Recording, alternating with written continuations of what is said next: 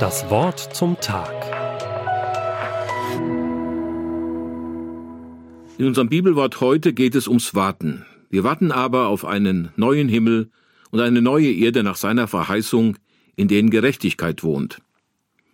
Ich will alles, ich will alles und zwar sofort. So sang Gitte Henning vor vielen Jahren. Seitdem hat sich das nicht sehr verändert. Geduld ist nicht wirklich unser Ding. Warten fällt uns nach wie vor schwer.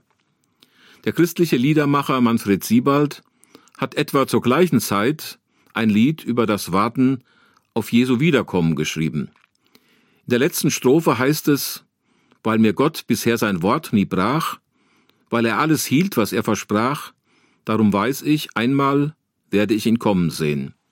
Warum sollte ich den Mut verlieren und statt mich zu freuen, resignieren? Nein, ich warte weiter, denn ich weiß, auf wen. Ich stimme ihm da voll zu. Auch ich warte weiter. Aber mir fällt das Warten nicht immer leicht. Der Apostel Petrus geht genau auf diese Ungeduld ein. Damals warteten die Christen auch schon auf die Wiederkunft Jesu. Sie warteten auf Gottes neue Welt.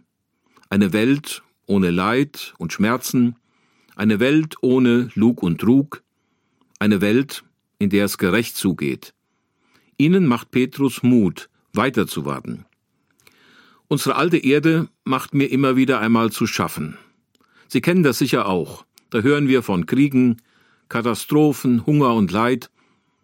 Uns geht es ja in Deutschland immer noch recht gut. Trotzdem sehne ich mich manchmal nach der neuen Welt Gottes. Da kann ich mich dem Apostel Petrus anschließen und sagen, wir warten aber auf einen neuen Himmel und eine neue Erde nach seiner Verheißung, in denen Gerechtigkeit wohnt. Jesus Christus hat uns den neuen Himmel und die neue Erde versprochen.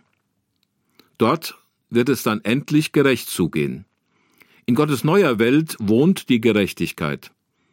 Auf unserer alten Erde gibt es sie nicht wirklich. Auch in unserer Demokratie geht es nicht immer gerecht zu. Unsere Gerichte sprechen zwar Recht, aber trotzdem gehen manche aus einer Gerichtsverhandlung und fühlen sich nicht gerecht behandelt. Die Sehnsucht nach echter Gerechtigkeit ist groß. Schon kleine Kinder haben ein Gespür dafür, ob etwas gerecht ist. Sie klagen immer wieder lautstark ihr Recht ein. Ich weiß gar nicht, ob ich mir das wirklich vorstellen kann, eine gerechte Welt. Jede und jeder kommt zu seinem Recht, Manchmal frage ich mich, ist das überhaupt möglich? Was muss dort anders sein? Ich glaube, es ist die Liebe Gottes. Wenn alle Menschen von ihr erfüllt sind, endet der Egoismus. Echte Liebe hat ja das Wohl des anderen im Blick. Wenn wirklich echte Liebe regiert, dann kommt niemand zu kurz. Das könnte die Lösung sein. Echte Liebe schafft auch einen rechten Umgang miteinander. Da beschließe ich doch, ich warte weiter, denn ich weiß, auf was?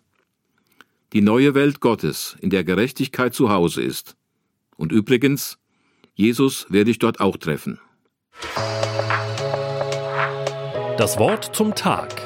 Auch als Podcast auf erfplus.de. ERF. Tut einfach gut.